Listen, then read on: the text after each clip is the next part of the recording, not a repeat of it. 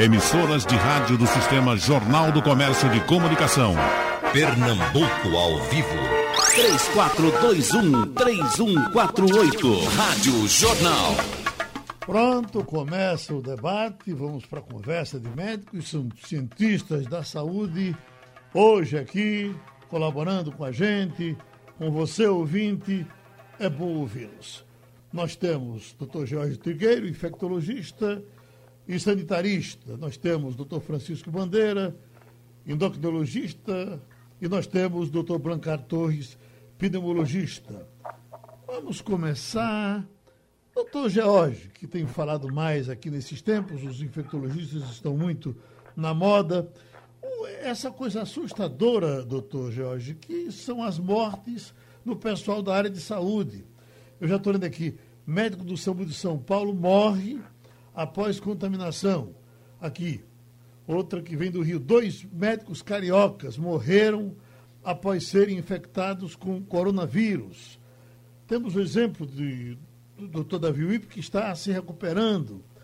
E os senhores acompanhando essas coisas. E, é, é, há algum descuido, é alguma falta de estrutura para que isso aconteça com os médicos, doutor Jorge Trigueiro? Bom dia, Geraldo. Bom dia. Bom dia, Bandeira. Bom dia, Blancar. Bom dia. É uma grande satisfação estar participando desse debate hoje com dois grandes especialistas, meu amigo conterrâneo, médico inclusive de minha família, doutor Bandeira, e doutor Blancar, que tem história, uma referência em tratamento de doenças do pulmão. Inclusive hoje relembro o Frei Damião, que estamos em plena terça-feira santa. E lá em Patos, na Paraíba, eu acho que foi minha última confissão presencial. E o Blancar tem uma história muito relevante no acompanhamento do Frei Damião, hum. uma doença respiratória que ele teve. O doutor Trigueiro, Hoje, então, como... doutor, Trigueiro, doutor, doutor Bandeira, é de Patos, é? Campina Grande. Campina Grande. Eu pensava que ele era, eu, eu pensava que ele era de Munique. Mas aí, a Rádio Jornal falando para o mundo, e com essa mudança que essa pandemia nos trouxe, não vai impedir que ele fale de Munique, que fale dos Estados Unidos, onde frequentemente ele participa de grandes congressos divulgando seus conhecimentos. É, uma das mudanças. O mundo não será mais igual a partir de janeiro de 2020. Uhum. As mudanças vêm ocorrendo e vão ocorrer e quem esperar que vai continuar nessa normalidade que tínhamos anteriormente, não vamos ter mais. Não vai. Hoje é o Dia Mundial da Saúde. Você falou aí vários médicos profissionais de saúde que estão indo a óbito ou tendo a doença. Até o próprio infectologista da UIP, que é comandante do comitê de crise lá do São Paulo, dos maiores infectologistas do país, não evitou a contaminação enquanto ele ensinava as pessoas a se proteger. Nós aqui em Pernambuco, hoje já temos comprovadamente 186 profissionais de saúde contaminados, ou, aliás, apresentando sintomatologia, 51 já confirmados, e tivemos dois óbitos de profissionais de saúde, duas técnicas de enfermagem de um hospital público aqui do estado de Pernambuco. É como se diz, o soldado vai para a guerra, não pode ir sem armamento ele tem que ter a sua defesa, a sua proteção. Onde concentramos hoje praticamente um país fabricando todos os insumos e equipamentos de proteção individual e coletiva, e também os equipamentos para salvar as pessoas dentro da, da terapia intensiva, eles ficaram, nós ficamos reféns dessas instituições. O presidente dos Estados Unidos usou um decreto de guerra para confiscar insumos e equipamentos que eles queriam fornecido para a América Latina, Canadá e outros países. Então, a mudança tem que existir no geral. Os profissionais de saúde, eles não podem se afastar do campo de batalha, mas ele tem que ter as condições mínimas de enfrentar essa guerra. São mais ou menos 14 especialidades que estão na frente do, do, do atendimento direto à população. Tem que haver a proteção desses profissionais, não adianta chamá-los de herói, bater palma, cantar, quando eles estão expostos a uma contaminação. Mas o mais importante disso, falando nessa fase agora de pandemia, eu venho defendendo e às vezes criticado por vários colegas, embora alguns deles que criticavam estão internados em UTI, um em Alagoas e outro em Mato Grosso, e quando a gente falava do isolamento social, principalmente nas áreas vulneráveis e nos pacientes de alto de, de risco, com as comorbidades, muita gente criticava, muita gente querendo liberar, querendo fazer que ia quebrar o país que a economia ia ser desgastada. Onde nós vimos uma das piores crises institucionais no país onde por falta de uma liderança e um comando único dos pensamentos na orientação da Organização Mundial de Saúde e todas as autoridades epidemiológicas e sanitárias, uma divergência profunda entre a autoridade máxima do país e o Ministério da Saúde. Chegar ao ponto de fazer um, até, um teatro ali na planada, no Planalto Central, o pessoal todo se manifestando, descendo as ruas para apoiar o ministro, que o ministro já estava esvaziando as gavetas, e volta e reassume. E quem comunica que ele fica é um vice-presidente. Tem que haver realmente uma unificação de liderança, onde as pessoas têm que seguir a orientação que todos os países estão seguindo. É uma determinação da Organização Mundial de Saúde. Se nós vamos sair de um isolamento parcial, se vamos para isolamento ampliado, se vamos fazer lockdown, se concorda que essa curva não pode ter uma aceleração descontrolada, como foi dito ontem pelo secretário aqui do Estado, doutor André Long, e depois o sistema de saúde entrar em colapso. Se entrar em colapso, vai acontecer o que aconteceu na Itália, onde vamos fazer a escolha de Sofia, quem morre e quem não morre. Mas quem está na frente são os profissionais de saúde. Os hospitais privados, do qual eu represento através do sindicato, estão também já prestes a ter problemas de fornecimento. Embora tenhamos feito um convênio com a Secretaria Estadual de Saúde para montar o plano de contingência, estamos disponibilizando os leitos, tanto aqui na região metropolitana como no interior, leitos de UTI e leitos de retaguarda. Já saiu a portaria desse acordo que nós fizemos com a Secretaria Estadual. Não vai ser por demanda espontânea, vai ser através de uma central de regulação.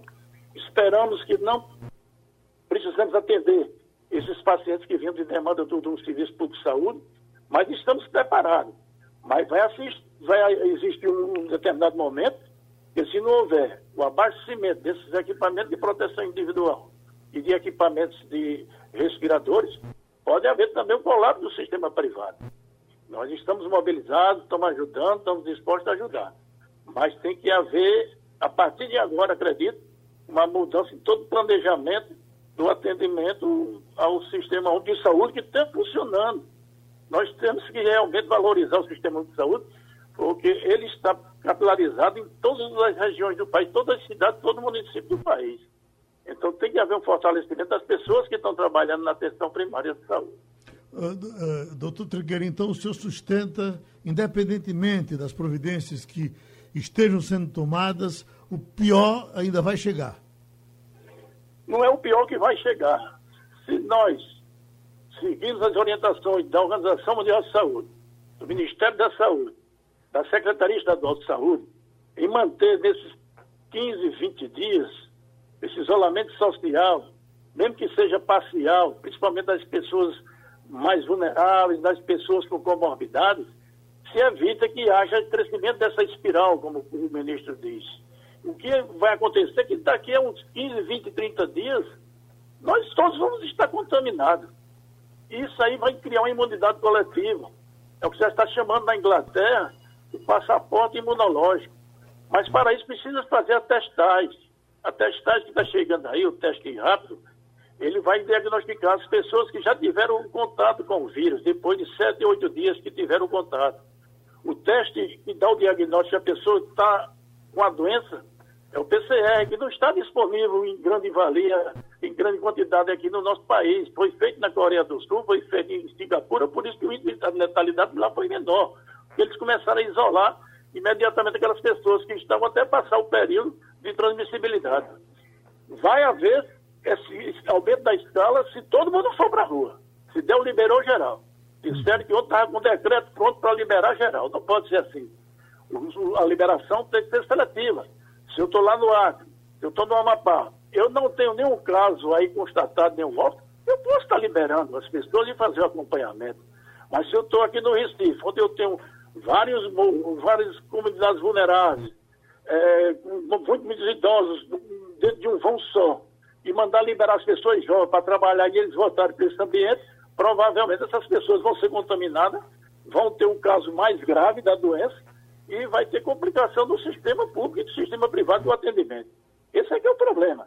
Uhum. Não vamos esperar o pior, vamos fazer o sacrifício de mais 15 dias, como a Secretaria pedindo, ao dia 13 até o dia 15, o dia 20. Foi informado que isso, depois que essa curva cair, o vírus praticamente vai parar de circular só depois de setembro. Mas não tem nenhuma economia que aguente ficar até setembro dentro de casa. Então, nós temos que fazer isso é, seletivamente, com calma, com tranquilidade, não liberar geral agora. Quem já ficou um mês, que eu, praticamente eu já estou um mês dentro de casa, vamos esperar mais 15 dias. Se nós somos pacientes de risco, vamos evitar, vamos deixar as pessoas que já tiveram a possibilidade de ter sido contaminadas, as pessoas menos vulneráveis, que trabalham nos serviços essenciais, se calcula que mais 30% da população já esteja trabalhando aqui no Recife. Uhum. Espera-se que até 50% ou 60% já esteja contaminado sem apresentar nenhuma sintomatologia ou doença. Então, a gente tem que ter um pouco mais de paciência para ajudar as autoridades a controlar. Depois, para não cair, achar culpado, dizer, não, foi o governador, foi o presidente que foi, foi, quebrou o país, a economia, ou senão que o número de óbitos foi muito elevado. Não adianta, como disse o ministro, o inimigo é o coronavírus, não são os políticos, não são as autoridades. Ele é, o nosso inimigo que pode dizimar a economia e pode diziminar a população. Doutor Tem Blan... ter prudência. Doutor Branca Torres. Estou ouvindo. Doutor Branca, o senhor já lidou a, a vida inteira, viveu nesses ambientes. A gente já conversou muito sobre tuberculose, coisas muito arriscadas. O senhor já, já foi contaminado alguma vez? É, primeiramente, bom dia, né, meus colegas aí, nobres, é, Trigueiro, Bandeira e também a você. E principalmente, né, aos nossos ouvintes. Certo. E tem que realmente ouvir bastante o que nós estamos iremos falar para aproveitar alguma coisa, né? Porque o que nós estamos vendo é uma chuva de fake, são pessoas que acham alguma coisa e botam isso, viraliza, isso tem atrapalhado bastante. Eu, eu, eu até me coloco à disposição, meu telefone é 999774915, para entrar em grupos, para poder fazer o quê? Orientar como médico. Isso é muito importante. Já entrei, estou entrando e estou saindo. Por quê? Porque as pessoas querem falar de política. Não é hora de falar de política. É o que Trigueiro disse, é hora de a gente ter um inimigo que visível, que é grave, uma doença que tem alta mortalidade em algumas pessoas, para pessoas de 80 anos a mortalidade chega a 15 a 20%, foi para UTI entubado, a mortalidade sobe para 80%. A doença, ela, na maioria das vezes, é um resfriado, como o próprio presidente disse, um resfriadinho, mas isso é 80%, mas pode evoluir para casos gravíssimos. Além disso, além dessa letalidade altíssima, que é 4,5 tem se apresentado no país, é uma alta letalidade para uma doença, uma incidência também bastante elevada, vem aumentando, todo dia os dados são renovados. Não adianta nem a gente dizer hoje é isso, amanhã já muda, de noite já muda os casos, inclusive tem casos que não foram diagnosticados, mas provavelmente são de Covid e estão esperando os testes que não chegam. Realmente, o, o, profissional da área de saúde está trabalhando em linha de frente sem um fuzil. No, no, na grande maioria dos, dos hospitais, nossos hospitais, principalmente públicos. Eu, eu tenho convivido com o hospital público de uma forma geral, e há um, dois, três meses atrás eu fui ver um paciente no, no Agamenon Magalhães e vi a calamidade pública. Imagine agora como deve estar. Então, realmente temos que trabalhar muito e informar bem Informar o quê? Informar bem. Então, um quadro clínico, por exemplo, eu gostaria de tocar nesse assunto, o quadro clínico. Porque a gente está fazendo telemedicina, até no Hospital Real Português, e está ajudando muito. Vamos começar agora. Mas eu acho que todo médico deveria também fazer alguma coisa nesse sentido, usar, orientar. que está faltando. Eu acho, eu, na minha visão, eu posso estar errado, também não tenho a estatina na mão, mas eles estão fugindo dos consultórios, é a grande verdade. Então, não pode você, tem, você é um pneumologista, é um cardiologista, é um endócrino. Imagina a bandeira sair do consultório dele. Por quê? Porque tem mais de 60 anos. Não, ele vai tomar os cuidados necessários e vai tratar os doentes dele, porque com essa Covid e sem Covid, os doentes vão também existir os outros doentes. Eu não posso deixar os meus pneumopatas. Imagina, um paciente com asma grave, o médico sumiu, entendeu? Saiu de, de cena, não pode, não está atendendo mais com medo, porque o pânico foi tão instalado na nossa vida que realmente nós estamos mesmo com medo. Quando vamos ver que está faltando EPIs, e quando vamos ver que está faltando insumos, quando vamos ver que é uma situação que não se resolve, aí com mais medo ainda a gente fica. Mas não podemos ficar com medo. É melhor que a gente resolva esses problemas com muita pressão, que vai ser muita pressão, já que a gente tem a internet, que o povo pressione para que os médicos, as pessoas da área de saúde, trabalhem com segurança, porque se trabalhar sem segurança, vão infectar. E se infectar, o que é que é o problema dessa doença? Você é bem resumido, que eu sei que tem os colegas que vão falar. Tem um tal de R0, que é um, é um danado. O que é o R0? O R0 é quando você contamina as demais pessoas. Esse R0 da varíola é 3. Do Covid é se aproxima da varíola. A varíola é uma bomba já biológica. Mas esse, esse mesmo R0 pode ser até 6 quando o paciente está mais grave. Então é a contaminação que realmente causa esse grande. Por isso que nós estamos todo dia chegando né, dos nossos trabalhos e preocupadíssimos com a roupa, e, porque ele pega no, nas superfícies, a gente sabe que a contaminação não é por gotícula, é, é por gotícula, mas não é direto pelo ar. Isso é um problema sério, porque você se distancia pelo ar e aí você não vai contaminar. Mas nesse caso, não. Então, eu recebi agora um comunicado que até os tapetes das casas são criadores do Covid. Imagine, Quer dizer, passam dias, pode passar dias, ninguém sabe, ninguém estudou. E outra coisa, temos que dizer, somos ignorantes. Porque uma doença batizada há três meses e pouco e, e ter realmente conhecimento total, todo dia chega para mim, olha, o tratamento agora é anticoagulante. Ah, o tratamento agora vai ser com corticoide. Ah, o tratamento agora vai ser com hidroxicloroquina. Ah, o tratamento agora vai ser... Não tem isso não, pessoal.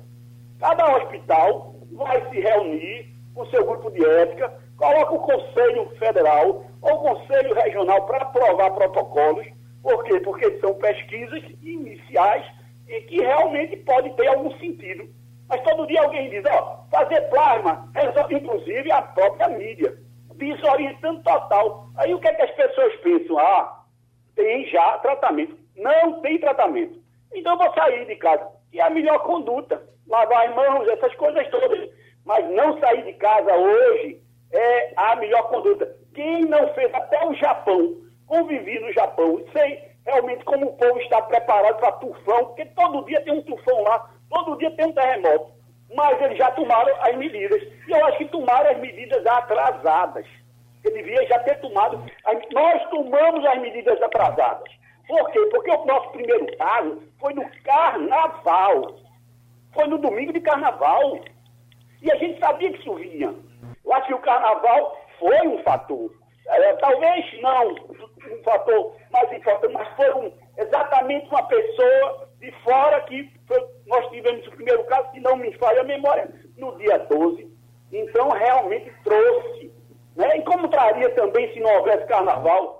Por quê? Porque hoje em dia, ida e vinda, né? eu me imagino nosso, o nosso repórter grande repórter de Brasília, que dá uma ciência imensa a vocês, como ele está morrendo de medo. E hoje o Distrito Federal, eu não sei se é por uma questão de Deus, né, porque tem muita mala lá, me desculpem, né, mas eu acho que tem, mas tem muita gente boa. Mas está altíssimo, o índice lá um altíssimo de infecção. Enquanto na, no país é em torno de 5,4, e a incidência por 100 mil, lá está em 15. É um absurdo. É, é a maior cidade hoje perigosa de você andar em Brasília. Então, por que isso? Porque as pessoas estão viajando, ainda, agora não, mas estavam viajando, as pessoas estavam em contato. Bem, o que é que a gente pode fazer? É agora instruir bem as pessoas, tirar o pânico. Já teve coisa até pior. Olha, se tivesse o MERS, o MERS é o quê? Síndrome respiratória do Oriente Médico. Bateu nas nossas portas. o índice de mortalidade era de 20% a 40%. Diferente dessa. A gente ia morrer mesmo.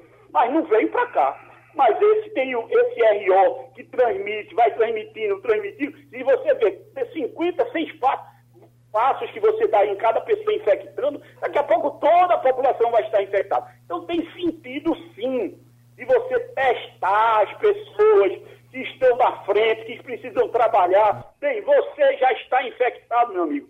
Vá para o trabalho matar esse vírus.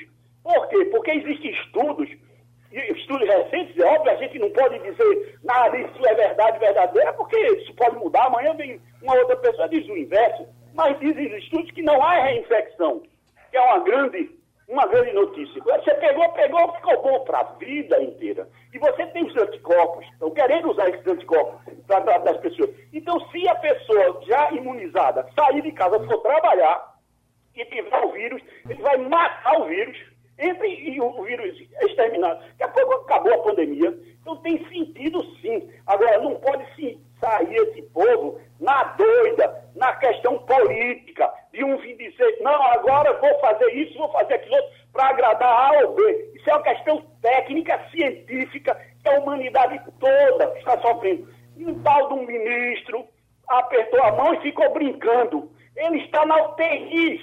Todo mundo sabe de que eu estou falando. Dificilmente ele, ele vai sobreviver, porque ele está na fase, eu queria falar desse quadro clínico, que é fundamental. Se eu tiver oportunidade, isso vai salvar vidas. O quadro clínico. Pois esse nosso, é o nosso é o ministro Reino Unido, está agora numa UTI. Entendeu? Então ele tem tudo para evoluir para insuficiência respiratória aguda, assim o desconforto respiratório aguda, que o êxito letal para sair desse quadro é muito difícil.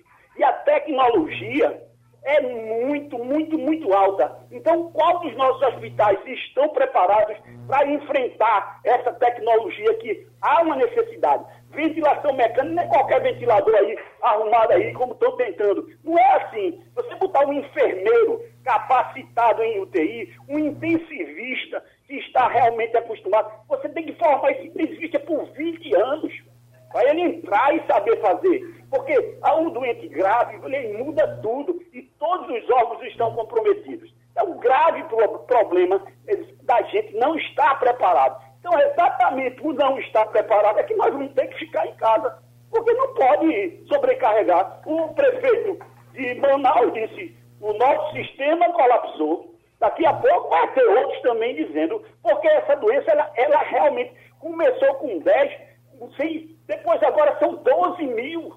De uma hora para outra, é, sobe assim. Se você ligar ou for ver os dados, quem quiser ver dados, entra no Ministério, que é o melhor realmente meio de você saber a verdade da Anvisa, você vai ver que o negócio está disparando em todos os lugares do mundo.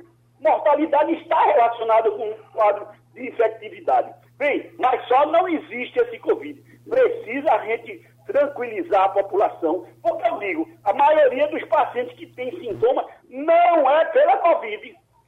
E todo mundo agora que tem sintoma, eles estão com Covid. Isso atrapalha bastante. Tem que ter o quê? As pessoas, os infectos, os pneumos, que cheguem lá e, e examinem o paciente.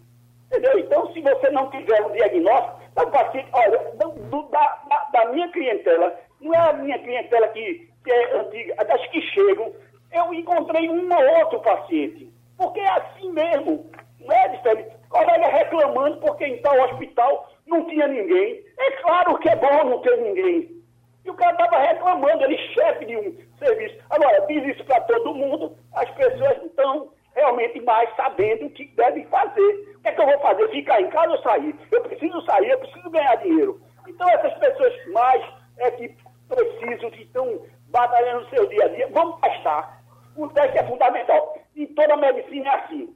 Você identifica a pessoa, você, você nesse caso, vai comunicar, o diagnóstico é feito precocemente, você vai tratar, você vai ver os contatos com essas pessoas e a busca ativa, e aí você controla. Alguns vão ser é, liberados com aqueles que já tiveram a doença e muitos já estão com, a, com as doenças já resolvidas, tiveram somente a fase de incubação e, e oligossintomatia, ou seja, não teve nenhum sintoma, que tem muitos assim. 80% vão ter aquele resfriadozinho muito leve e vão curar. Agora, 20%, principalmente no que o Trigueiro falou, naquelas pessoas mais vulneráveis, mas também não é só invulnerável, ele pega em todo mundo, pega mais os, vulneráveis, mas vai acabar os vulneráveis, vai pegar na população total. Então precisamos, nessa hora, ter muito, muita calma, muito, muita tranquilidade, acabar com essa história de politizar, de ficar dizendo que A e B é responsável, que a China é a bomba, porque isso é uma bobagem completa. E um ministro da Educação de postar uma, uma coisa dessa vergonhosa para o nosso país, que agora estamos precisando deles. Isso é uma loucura. Olha, essas teorias todas, quando vem, me vem com essas teorias todas, eu já saio do grupo. Estou querendo ajudar, estou ajudando muita gente, graças a Deus. Não só no trabalho, porque eu não deixei, tenho 67 anos, estou para morrer. Não tem esse negócio de se morrer, morro satisfeito. Entendeu? Satisfeito com o caminhão. Agora, vou viver ainda mais de 100 anos. Ok. Mas é isso. Desculpa o desabafo, mas eu vejo muita coisa errada.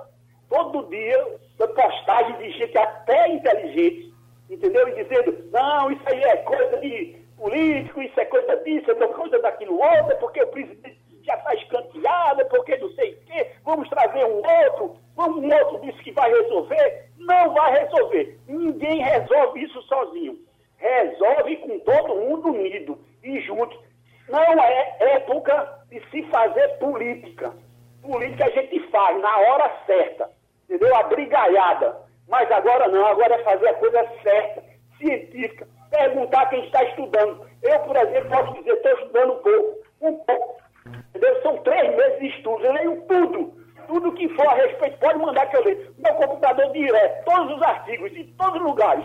Eu estou estudando. Ah, saiu. E outros coagulantes faz bem, vou ver. Aí quando eu vou ver, é um, um grupozinho pequeno, poucos doentes e tal, e disseram que tem um resultado maravilhoso. É claro, se o cara só vai publicar, foi maravilhoso. Mas um trabalho não é nada.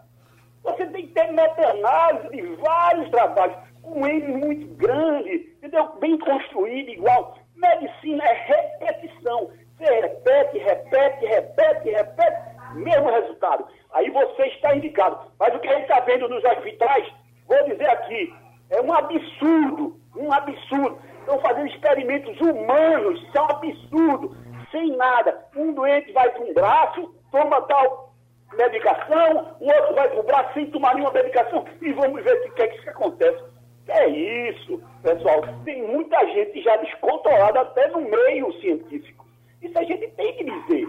Não tem como, porque quando a gente vai ver, a gente vê que os trabalhos estão nisso, que é a experiência humana, e a Anvisa tem que proibir. Você só pode usar o que realmente tem indicação. Você pega um paciente com insuficiência cardíaca grave, porque ele não só ataca os pulmões, ataca o organismo todo, causa um choque séptico. Você chega e dá hidro, hidroxicloroquina, o paciente tem uma arritmia, morre. Mas não morreu pelo Covid. Não, morreu pela tua medicação, pelo teu protocolo maluco. E tu não levaste para nada, nem para a comissão de ética. Entendeu? Agora, tudo isso tem que ser feito rapidamente, evitar essas loucuras, entendeu? De cientistas, de médicos que estão nos hospitais fazendo experiência humana. Mas não é porque eles querem fazer, não. É porque o, a situação, sabe, todo mundo louco, todo mundo sabe o que fazer, aí vão fazer o que pode, ou tudo. Não é assim. Medicina só pode ser feito com comprovação. A droga tem comprovação, tem azitromicina com hidroxicloroquina. É, é boa, então vamos fazer. Mas cadê os estudos? Vamos olhar os estudos, meta-análise, vamos levar, levar isso para as diretrizes. Nós temos sociedade. A minha sociedade, que eu vivo direto todo dia, não recomendou nenhum tratamento. Então, eu já quero deixar bem claro: não existe tratamento até agora eficaz. Nem plasma, nem plasmaferese, nem imunobiológico, imunoglobulina. Veja a quantidade.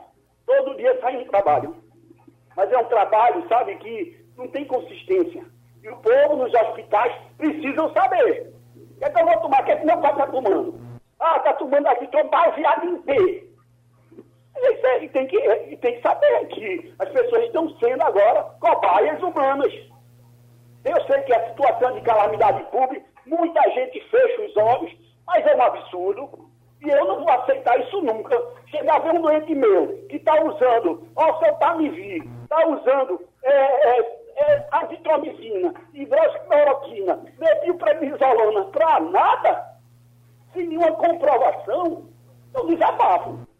Tá certo. Eu, eu acho que o Conselho Regional de Medicina, entendeu, que realmente precisa intervir, porque quando eu estava com um paciente com é, morte cerebral, que foi o feio anião, todo mundo dizia, desliga os aparelhos, desliga os aparelhos.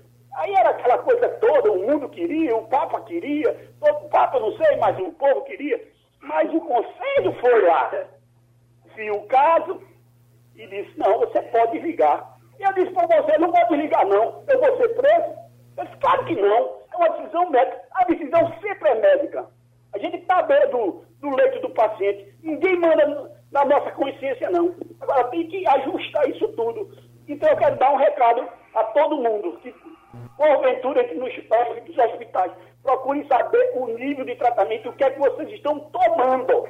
Porque o que estiver tomando vai ser experimental. Experiência com humanos. Isso é gravíssimo. Eu recebi isso de São Paulo, da, do Einstein, do Ciro Litanês, um monte de hospitais fazendo exatamente, cada um com seu protocolo, como brincadeira.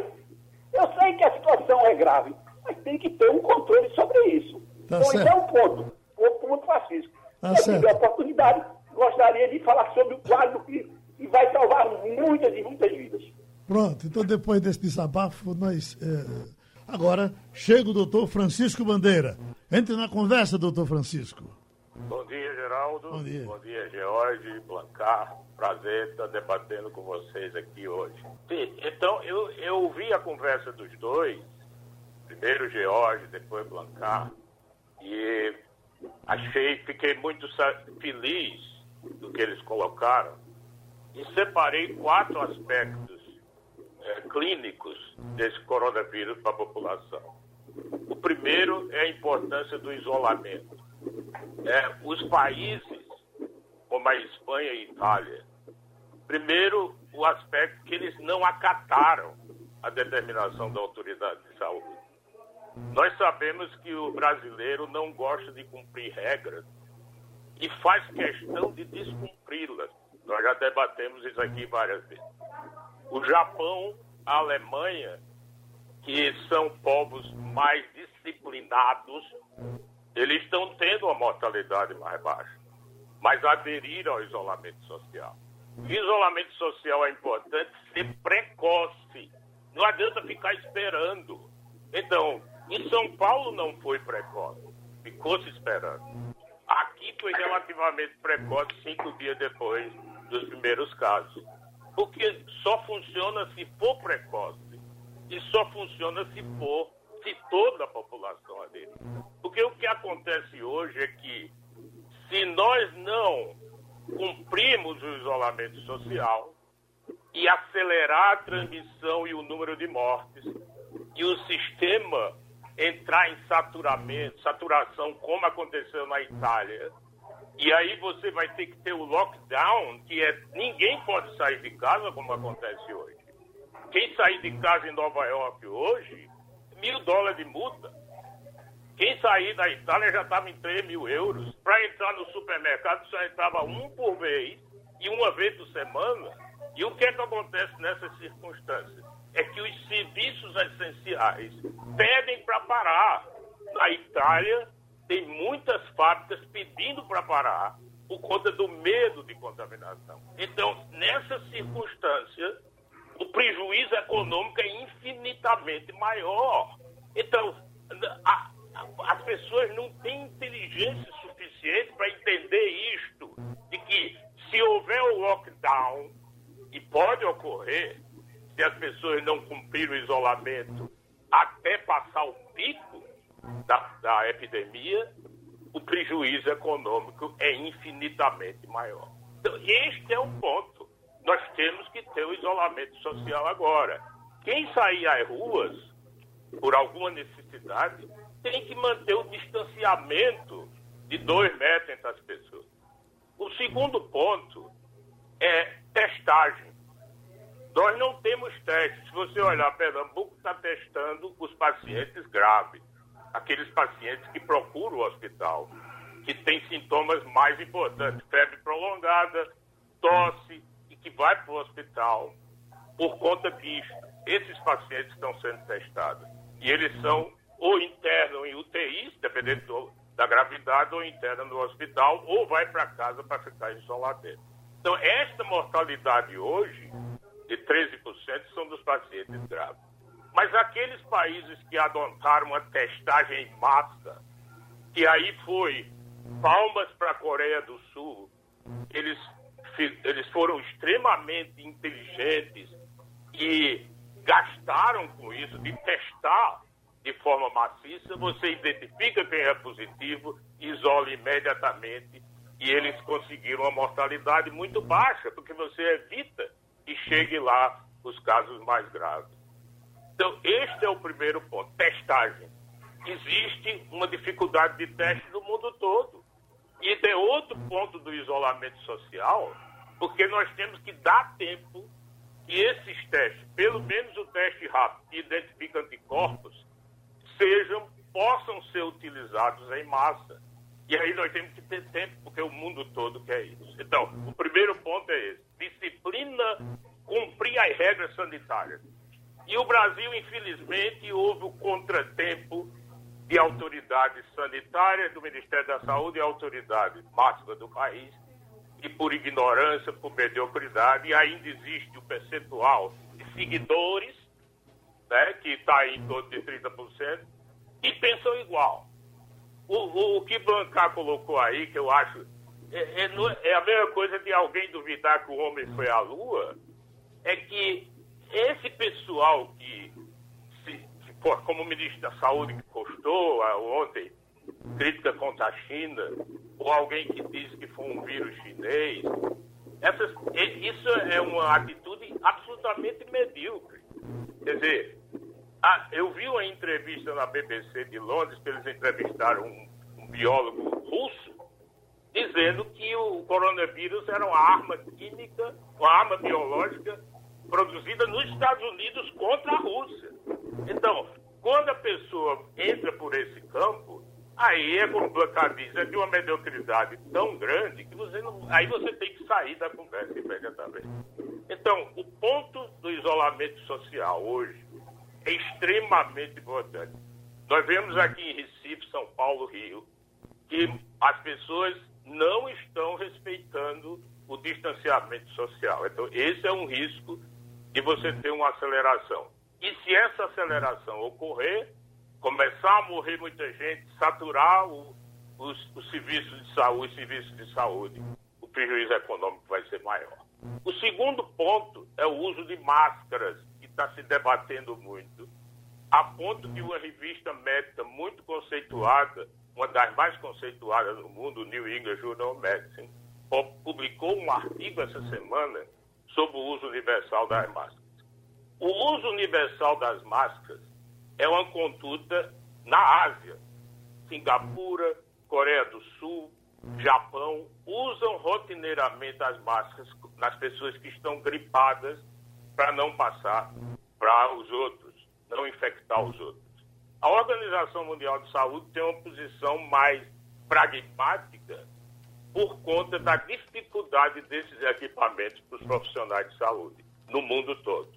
Então, a Organização Mundial de Saúde diz só deve usar máscaras quem tiver com sintomas ou os profissionais de saúde.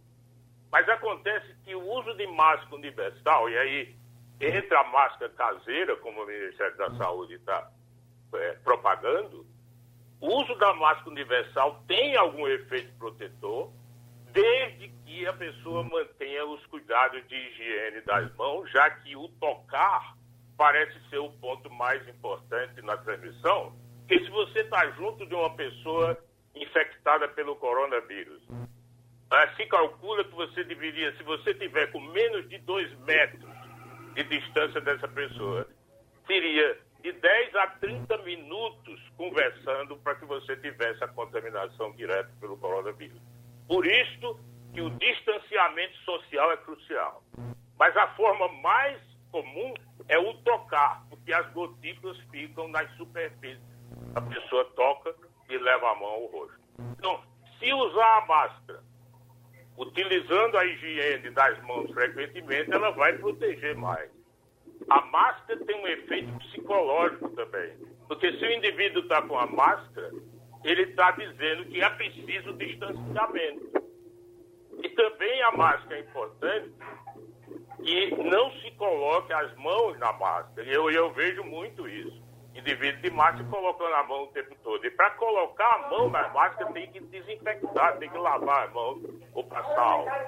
E se você usar a máscara corretamente, ela vai ter mais proteção. Então, o uso de máscara em massa pode ser efetivo, mas nós não podemos indicar que a população use máscara cirúrgica porque está faltando para os profissionais de saúde. Então, usa máscara caseira, que dá uma proteção um pouco menor, junto com a higiene, junto com o distanciamento social, vai se ter um resultado melhor. O outro ponto que eu gostaria de tocar, que Bancar tocou bem, George, são os medicamentos. Se essa coisa da cloroquina, eu acho que o Bancar falou muito bem, o estudo que existe sobre a cloroquina é um estudo pequeno, é um estudo que mostrou um resultado, mas que não é suficiente para você se usar indiscriminadamente. Por quê? Porque se nós não temos dados suficientes através do que nós dispomos hoje, os efeitos colaterais podem ser piores do que a doença. Se o paciente está entubado na UTI, como o Bancar comentou, se o paciente vai para a UTI com síndrome respiratória grave e o coronavírus tem uma característica assim extremamente nova e que quando ele causa síndrome da angústia respiratória grave, existe inflamação em vários órgãos. Quer dizer, isso ocorre em outras situações mas no coronavírus é muito mais intensa. Então o paciente tem falência de múltiplos órgãos. Esse paciente que vai para a UTI, ele já tem uma mortalidade muito alta de 50% a 80%, e que o uso da cloroquina vai ter um, benefício mínimo. O que nós precisamos são dados mais robustos. Por exemplo, existe uma hipótese de que a cloroquina usada como prevenção da malária, que isso é um esquema usado há muito tempo. Eu me lembro quando eu morei na Inglaterra, os médicos que vinham visitar Manaus, eles tinham que usar 400 miligramas de hidroxicloroquina, que é o platidol, uma vez por semana para poder prevenir a malária. Ele começava uma semana antes de viajar e tomava até três ou quatro semanas depois que voltava 400 miligramas por semana. Essa dose provavelmente vai ter poucos efeitos colaterais, porque é uma dose baixa. Mas nós não sabemos se funciona para o coronavírus. Porque quanto menor a dose, o efeito também pode ser menor em você encarcerar o vírus, que é o que e impedir a multiplicação que a hidroxicloroquina faz. Então, nós temos que ter dados mais robustos para poder usar a droga. O que nós temos hoje é uma hipótese de que a droga pode funcionar. Os próprios dados da China, que eles usaram em alguns pacientes, eles nem publicaram e nem divulgaram, então nós não sabemos o que, é que aconteceu com a China. Ele diz, não, alguns pacientes melhoraram. Isso não é suficiente. Então, essa coisa do plasma também é muito pouco provável que funcione. Por quê? Porque só agora vai funcionar para o coronavírus e outras doenças, o efeito existe, mas é muito pequeno. Você pegar anticorpos de indivíduos, plasma rico em anticorpos de indivíduos que se curaram, e usar no doente, o efeito deve ser muito pequeno, a expectativa é que seja muito pequena. Então, o que nós temos de, de expectativa é realmente a vacina. A vacina que vai ser eficiente. E para isso, nós temos que ter tempo. E por fim, eu gostaria de comentar sobre as comorbidades. E aí vocês veem que dos pacientes idosos, a maioria, que, que, é, que é esse grupo que tem mortalidade maior, embora nós temos casos de jovens no mundo todo com doença grave, mas nós temos obesidade, diabetes e hipertensão. E aí entra um ponto importante, porque os indivíduos obesos têm inflamação já de base em todo o corpo, não é só no tecido adiposo. Então, esses jovens que têm falecido pela Covid-19, a obesidade é um fator importante. O outro é diabetes. E nós sabemos que o diabetes tem predisposição a várias infecções, principalmente bacterianas. O que é curioso é que as infecções virais, em geral, elas não têm uma relação direta com o controle do diabetes. Mas isso tem sido observado na Covid-19. E como o disse, é uma doença nova e nós, nós sabemos muito pouco sobre ela, porque nós temos três meses, a ciência sabe muito pouco. Então isso é, é curioso. A outra coisa é que existem alguns medicamentos para tratar diabetes que precisam ser ajustados no paciente que está sintomático.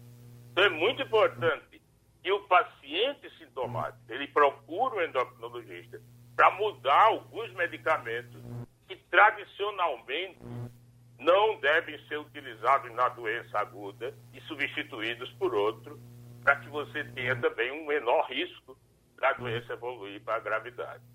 Do ponto de vista de coração, é, o Blancar citou, acho que o George também, que os pacientes com insuficiência cardíaca, que você vê o seguinte, o que nós temos relato da Itália é que o, a, a doença pode causar insuficiência cardíaca. O paciente entra no hospital e desenvolve insuficiência cardíaca pela Covid-19. Esses pacientes, ou ele pode ter insuficiência cardíaca antes, esses pacientes têm maior toxicidade predisposição à toxicidade da hidroxicloroquina. Esse é um ponto importante, porque a hidroxicloroquina, dependendo da dose, pode aumentar, alterar o eletrocardiograma, levar algumas arritmias cardíacas. Esse é outro ponto que deve ser levado em conta. Tá bom. Doutor Blanca Torres, doutor Francisco Bandeira, doutor Jorge Trigueiro. Bom, doutor Trigueiro, os seus colegas de mesa é, falaram de forma mais maciça, o senhor falou um pouco menos e ficou aí ouvindo. Certamente o senhor pode fazer um resumo do que pode ser dito agora, já nesses últimos minutos do debate. É, eu estava observando aqui que estava assistindo uma aula de dois cientistas, né? duas pessoas altamente comprometidas com a saúde, tanto pública como tem grande êxito na privada também. Eu estava observando algumas coisas e, o que eu quero só colocar é que veio dizendo que o mundo mudou. Hoje nós estamos vendo aí assodadamente tomando algumas medidas, mas que as pessoas tiveram de repreender a vida. A partir do próprio Conselho Federal de Medicina, quando tomou como resolução a telemedicina. As pessoas estão observando que pode passar muito mais tempo em casa trabalhando em home office do que se deslocar para outros ambientes. As próprias indústrias estão se adequando em fazer uma diversificação na produção dos seus equipamentos.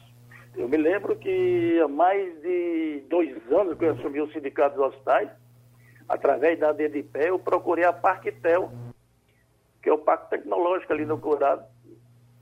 Por que que os pessoas que trabalham lá, da manutenção em carros altamente sofisticados aqui na FIA, e a gente não consegue consertar uma tomografia, não consegue consertar uma ressonância magnética aqui com qualidade, porque o prontuário eletrônico não está acessível a todas as clínicas menores, hospitais de médio e pequeno porte, quando nós temos uma universidade aqui que já tem um sistema de telesaúde há mais de 10 anos, através do NUTS, porque nós não temos disponibilidade de fazer o monitoramento das pessoas carentes nas comunidades mais menos favoráveis, aquelas pessoas que têm condições de ser acompanhadas através das doenças crônicas não degenerativas, como diabetes, hipertensão. Por que não fazer um sistema de saúde suplementar unificado, como nós estamos fazendo agora, em atender a população do Sistema de Saúde, numa tabela que seja compatível com os dois sistemas, nós sabemos que você montar um, um atendimento público numa UPA você gasta seus 10, 12 mais do que uma rede privada faz com modelo de gestão, com modelo de racionalização, contratualização. Porque você não atender através de um atendimento uma população que tem no estado de Pernambuco, no levantamento do ano passado, quase 35 mil pessoas numa fila de espera para se operar, na sua grande maioria de câncer. Então tem que se mudar muitas coisas. É, nós não seremos mais as mesmas pessoas após o Covid-19. O isolamento social leva à reflexão, nos faz recalcular a importância de equilibrar a vida pessoal e o trabalho. A gente ficou mais perto da família, poder melhorar o relacionamento, relacionamento trabalhista. Essa é uma estratégia, sem gerar medo e tensão. O fato é que precisa viver. Viver de quê? Fazer o quê para o outro? Já Alberto Gami, no seu livro A Peste, através de um médico, doutor Bernardo Rito, ele já dizia, no flagelo, há nos homens mais coisas de se adquirir coisas do que de se desprezar. As coisas boas existem. Nós precisamos desenvolver essa solidariedade que agora todo mundo querendo fazer uma cesta básica, 30% da população do Recife trabalha em serviço informal. Nós vimos agora o lançamento da campanha do, do, do salário de 600 reais para as pessoas. Vemos aqui as filas agora na Caixa Econômica, o pessoal atrás já de dinheiro, um sistema totalmente desatualizado de repassar a distribuição de, de, de, de riqueza, de as pessoas participarem realmente da riqueza do país. Então, nesse Dia Mundial da Saúde, eu quero fazer reflexão, agradecer essas aulas que foram dadas pelo Bandeira e Blancar, porque sintetizaram que é, politicamente, cientificamente, o que nós médicos devemos fazer e que as instituições de saúde sanitária do país têm que implantar de acordo com as evidências científicas. Hoje tem muito engenheiro de obra pronta. Ah, não precisa mais fazer isolamento vertical, agora não precisa, agora é seletivo, não precisa mais fazer aquilo. Eu bem que dizia que podia separar, podia fazer isso. Nós estamos aprendendo todo dia. Uma opinião que no começo da, da pandemia, e não era nem pandemia, que o ministro pediu para classificar como pandemia dois meses atrás. A Organização Mundial de Saúde relutou e só tirou a emergência de saúde para a pandemia recentemente. Nós defendemos o uso de máscaras só para as pessoas que estavam tossindo, só as pessoas que estavam em contato com o paciente. Não se podia usar máscara por mais de duas horas, três horas. Vem os conselhos de profissionais, vem os sindicatos laborais e mesmo patronais pedir e dizer que denuncie um profissional que está sem máscara, um profissional que está sem EPI. E vamos conseguir isso aonde? o, o Bandeira foi o Blancar que citou, o ministro da Educação, depois de ter destratado a comunidade chinesa, vem dizer que pede desculpa se ele fornecer respirador. Estão brincando com a saúde do povo. Mas as coisas mudam. E a gente tem que mudar também, porque ninguém tem um conhecimento perfeito, ninguém tem autoridade para dizer que hoje está certo vai estar certo o resto da vida.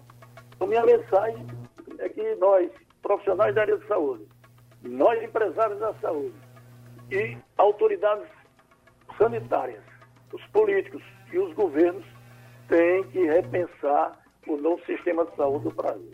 Pronto, a gente teve essa conversa dos médicos, o tempo da gente já estourou, já passamos alguns minutos depois da hora, agradecendo aos cientistas Francisco Bandeira, endocrinologista, Brancar Torres, epidemiologista Jorge Trigueiro, infectologista e o debate é repetido de madrugada.